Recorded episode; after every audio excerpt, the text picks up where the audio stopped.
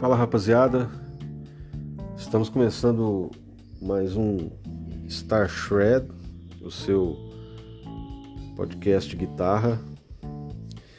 Hoje, 1 de junho, é, oficialmente já metade do ano, né? E agora são 11 e 12 da manhã. Então é mais uma daquelas é, oportunidades aqui que pintaram, né, para poder registrar mais um podcast. Eu, eu tenho um ensaio aqui, ah, daqui a pouco, então eu aproveitei aqui para ah, vou mesmo sem ter uma pauta assim tão definida, mas eu queria ter umas coisas rondando na cabeça aqui, eu queria dividir isso com vocês. Então vamos lá para o nosso episódio número 15 do Star Shred, do seu podcast de guitarra. É, eu queria falar da, da, do processo né, de profissionalização das bandas, do artista, é, o como isso mudou, é, como as, eu, eu, tenho encarado algumas coisas, né, como algumas bandas se é, a postura, né, como eles se postam assim, diante de algumas situações e tal, porque muita coisa que a gente vê dentro do processo de banda, de música, é quase sempre recorrente pra caramba. Assim. Então isso aconteceu. É, você monta uma banda, acontece um negócio com a sua banda, acredite, você não está inventando a roda, nem sua banda é especial, não tem esse tipo de coisa. Isso já aconteceu 729 vezes com inúmeras outras bandas e, e, de estilos diferentes, porque tem situações que é independente da questão do estilo.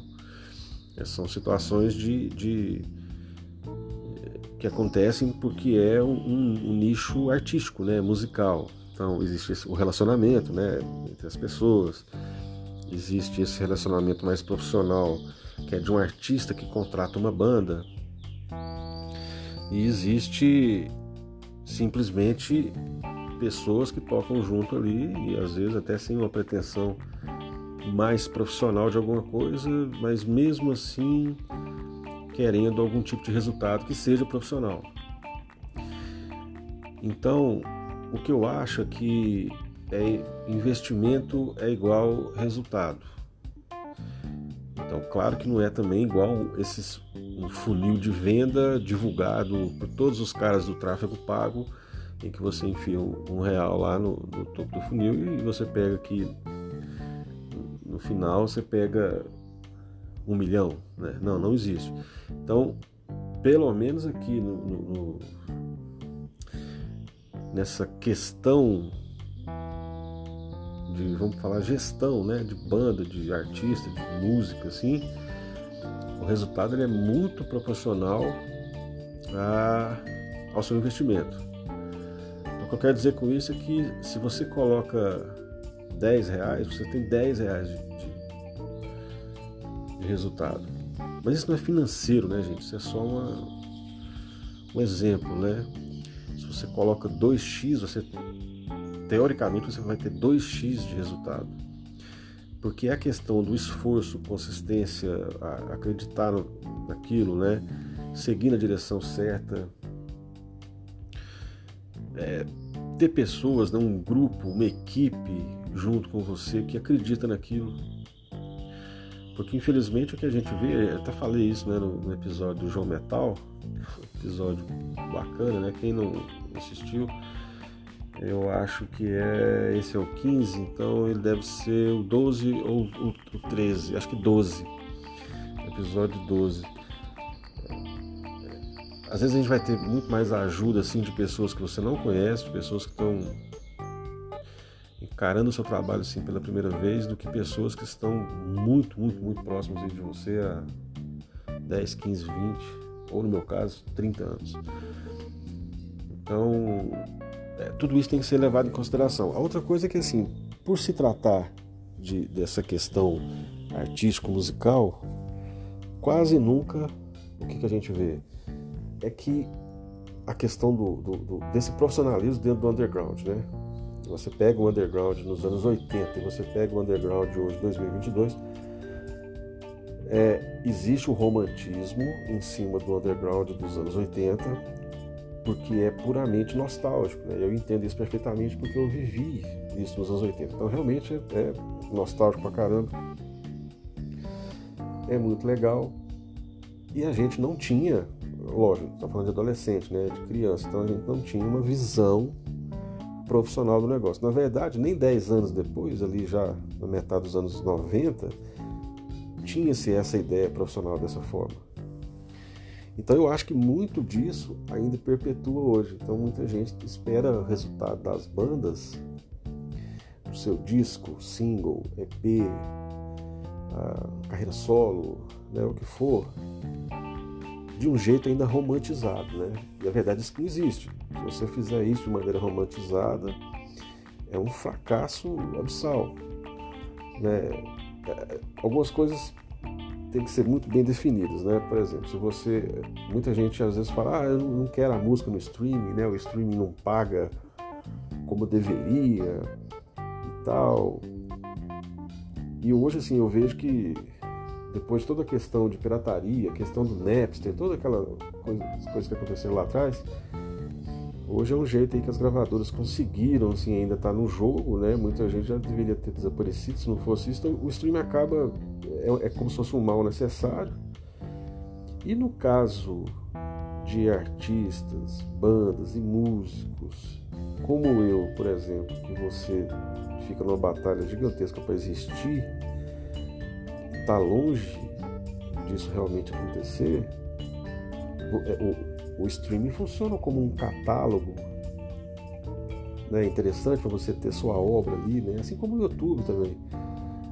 Então é claro que a maneira como isso vai chegar para as pessoas não é a mesma de bandas estabelecidas. Então você tem que fazer essas diferenças. Mas, por exemplo, para você participar de um festival, para você entrar é, uma espécie desses é, editais, né, projetos e tal. Quando você tem a sua obra, ou, ou, ou pelo menos assim, você tem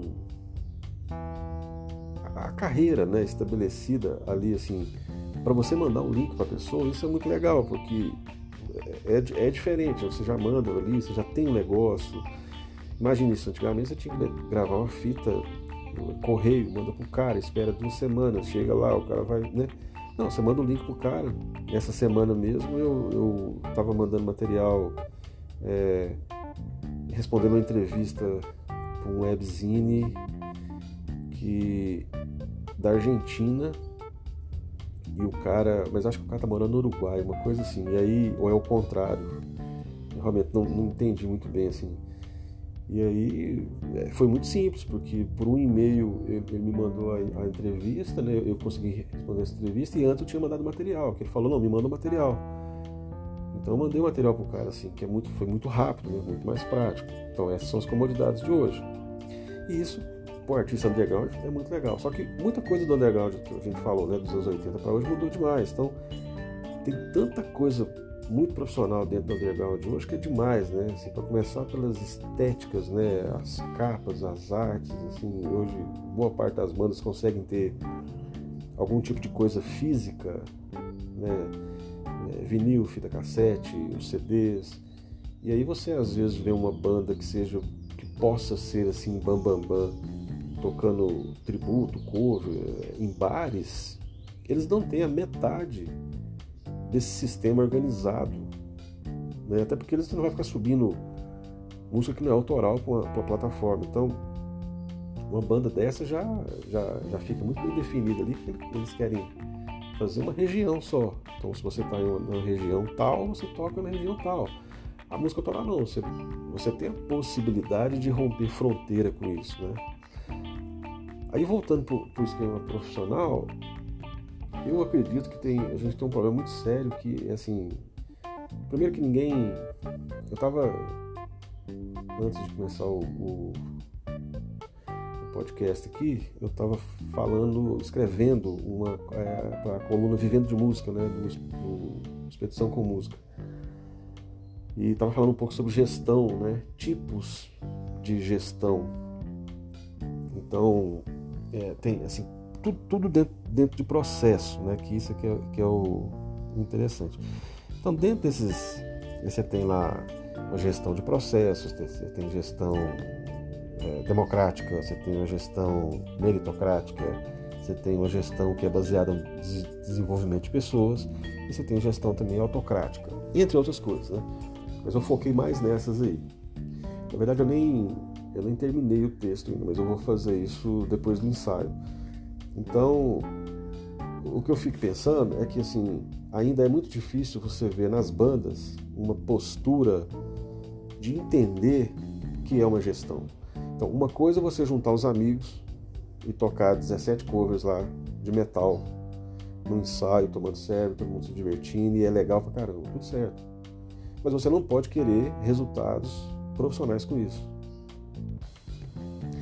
Tampouco você pode entrar pro jogo, que é brutal, com uma postura altamente profissional, sem nenhum tipo de comprometimento ou esse desenvolvimento dessas ideias com investimento. Aí a gente falava no começo do podcast. Investimento é igual ao resultado. Então bota um X, você recebe um X, 2X, 2X. Só que as pessoas não arriscam. Então pega o caso de um cara, de repente o cara é batera, aí o cara tá tocando em sete bandas. É, ou seja, a sua banda com esse baterista não é a prioridade dele. Mas essa banda é a sua prioridade, que é o seu projeto. Mas vocês são uma banda e não você tem uma carreira sua em que você contrata esse cara para tocar com você, porque ele pode ter 17 bandas, que é uma questão de agenda. Mas na verdade o que ele está fazendo é tocando com outros 17 amigos. Né? E de repente, assim, a gente está falando de baterista porque baterista às vezes é mais escasso, é diferente você ter uma mão de obra especializada para heavy metal, por exemplo, hard rock. Então vai ficando impossível de você administrar isso, porque e quando chega na hora de você falar, galera, então, pintou isso aqui, a gente precisa agora fazer um caixa, a gente vai precisar levantar 3x para poder fazer isso e isso, que é uma turnê que pintou, é assim, assim assado. Esse cara não vai fazer isso em 17 bandas, então obviamente ele não vai fazer na sua banda. Então em algum momento isso vai se tornar um problema. A princípio, pela necessidade, pela escassez, você vai levando a coisa, mas uma hora isso não vai dar certo. É, até porque você não quer fazer o trabalho todo só você, né, e, e, tal. Assim, poucas bandas, a gente já falou isso em outras oportunidades, poucas bandas têm a, a possibilidade de ter uma grana, um caixa para ter uma equipe. Então, um cara que vai fazer as copy para você, um cara que vai fazer todos os sistemas de, de, de design para tudo, que vai atualizar tudo, vai ficar o dia inteiro por conta das redes, né? Então, assim, pega o meu caso, que eu sou o famoso eu equipe, que eu tenho que fazer tudo é assim, não tem como não fazer. Você tem que fazer, porque senão a máquina para, né? A coisa toda para. E você ainda tem que tocar guitarra em alguma hora, em algum jeito, por exemplo, igual esse ensaio que eu tô indo, uma gig que eu peguei para fazer. Eu tive que arrumar tempo para isso, né? Para tirar essa, esse repertório, né? Então, coisas são sacrificadas durante esse processo. Então, a gente tem que pensar definitivamente que a coisa é uma gestão, é um negócio. Gosto muito bem de pegar o exemplo, você pega uma banda igual o Mayhem, que praticamente é, é, é, o alicerce né, de onde a coisa toda veio assim dentro do black metal. Né? É, Para quem não está muito familiarizado, é, nós estamos falando desse panteão escandinavo, né, uma banda noruega, e, e eu tô falando aí mais ou menos de. Acho que a primeira demo, se não me engano, que deve acho que é de 84, né? Mas o Mayhem mesmo foi lançar o disco depois, que teve um monte, uma série de problemas. Eu já até falei aqui, se vocês puderem ler né, o livro Lord of Chaos, ou assistir o, o, o filme, né? O, o, documentário é mais legal, o, o Until the Light Guide Us é muito legal mesmo. Você vai ter uma ideia de toda essa cena. Então, o que eu estou falando é que o Mayhem é uma das bandas mais true assim, que tem. Então, se a gente pegar a ideia do black metal antigo, da primeira onda do black metal, em que os caras falavam que a gravação tinha que ser tosqueira, que, que os caras não poderiam fazer assim assado, porque a ideologia era muito forte e às vezes até maior do que o som. É, aquilo era um, era um grito né, de liberdade mesmo, assim, e uma autonomia artística muito gigante. Então, o que acontece é que era difícil você enxergar isso como um negócio naquela época. Aí você pega o Mayhem hoje, depois de toda as coisas fatídicas, né? Que quando saiu o primeiro disco da banda, tanto o vocalista quanto o guitarrista não estavam mais na banda, porque os caras tinham morrido. É, depois aí vocês procuram saber disso aí, que o, o Dead, né, o vocal, que era um sueco, e o Euronymous. Isso aí, essa história é muito interessante, vocês têm que dar uma sacada nisso aí. Então, é, se acha que uma banda dessa não é um negócio, hoje o Mayhem tem um monte de data. Agora os caras estão fazendo turnê na Europa gigante. Eu tinha visto acho que 26 datas. Você entra no, no, no store dos caras, que é, tem um merchandise, é foda. Tem Baby Look, a logo do Mayhem para as gatas.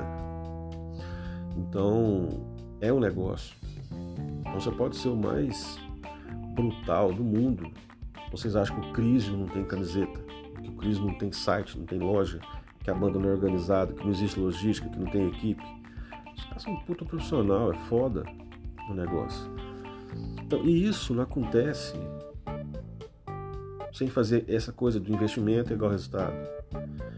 Isso não existe sem um, um, um processo assim de, de, de bater a real muito pesada para todos, todo mundo na mesma coisa. Porque o que você vê aqui é que todo mundo para montar a banda, os caras montam a banda no boteco. E aí começa a ensaiar e acha que está tudo certo.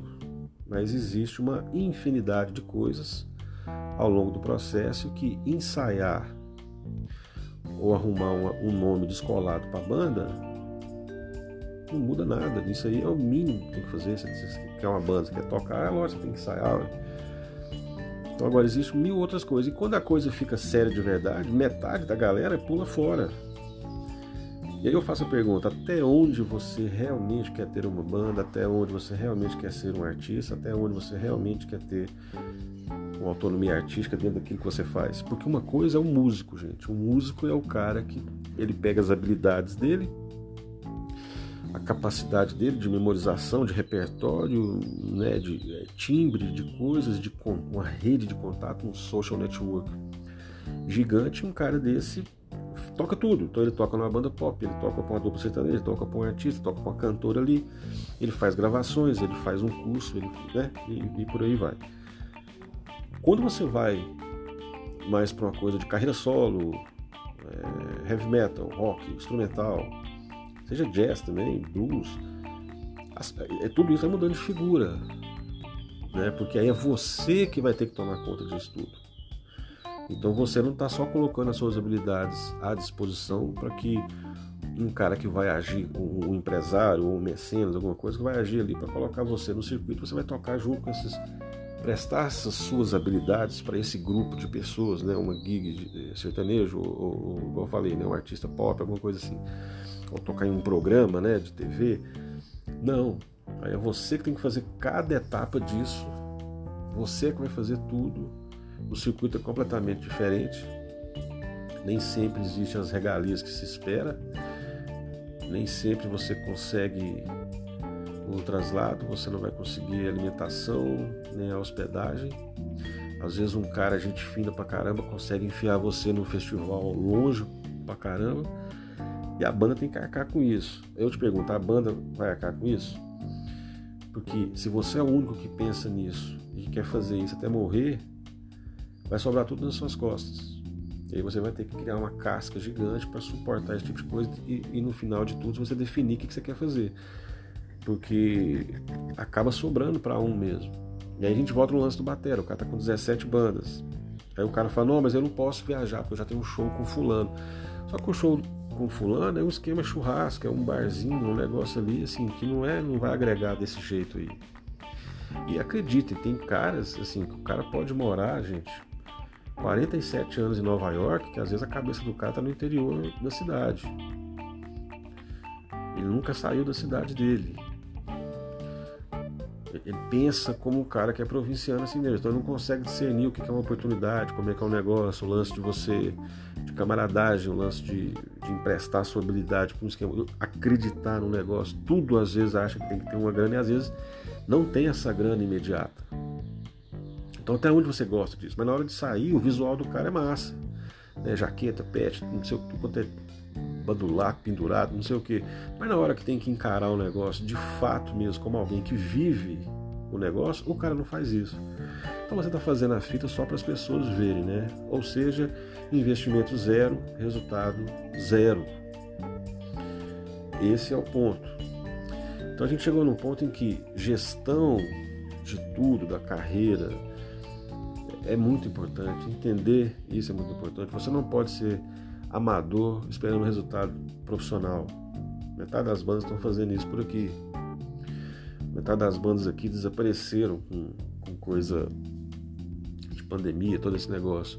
E aí você vai, você faz um, um pente fino nas bandas gigantes e as bandas, é, vamos chamar série B, assim, umas bandas grandes, mas que não são gigantescas igual o Scorpions, Iron, né? Assim, todo mundo produzindo material, porque a máquina não pode parar.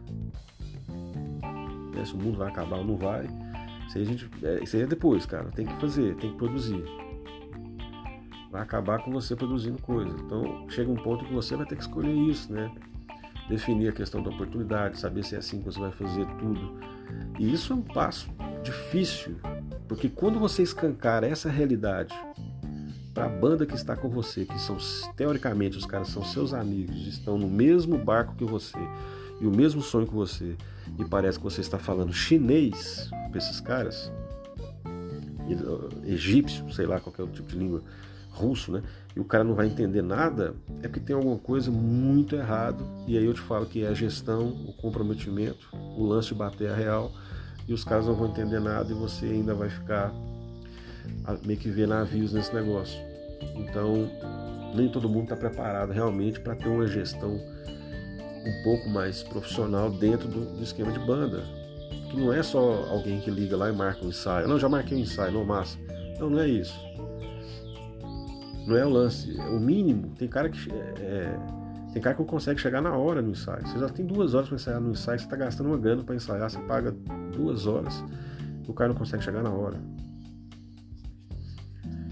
E a hora que chegar na hora de uma, de uma turnê, se essa turnê chegar, porque essa turnê não vai procurar gente preguiçosa. Uma turnê não vai procurar gente que não quer fazer o negócio. É, então, é, são, tem vários tópicos aqui dentro hoje que viraram assunto, né, que são assunto para outras coisas. Eu quero dar uma desmembrada nisso aí depois. E, e eu tô, eu, sinceramente, eu tô procurando tempo para fazer as coisas porque tá uma, loucura mesmo. Assim. Na verdade, tá uma loucura já tem três anos, né? Mas é, é assim que funciona. Então eu queria muito fazer alguns, alguns podcasts com algumas pessoas, assim, mas está difícil de organizar o tempo para todo mundo. Mas em breve isso deve rolar. Tá bom? Então esse foi mais um, um, um papo sobre banda, gestão, né, autonomia é, nossa como artista, músico, dentro de, do, do seu sonho de banda, seu projeto e tudo isso mais. Tá bom? Então são 11h35, a gente deu, bateu aqui 23 minutos de, de podcast, esse é o episódio 15. Aos poucos vai indo, né? Tá. Tem pouca saída, mas essa é a minha realidade mesmo, então tá tudo certo. Eu, eu, eu foco no conteúdo, espero que vocês façam proveito disso. Tudo certo. Então, um abração. Bom resto de semana para vocês aí. Abraço. Esse é o Guitar Shred, seu podcast de guitarra, episódio número 15. Meu nome é Luiz Maldonado. Grande abraço.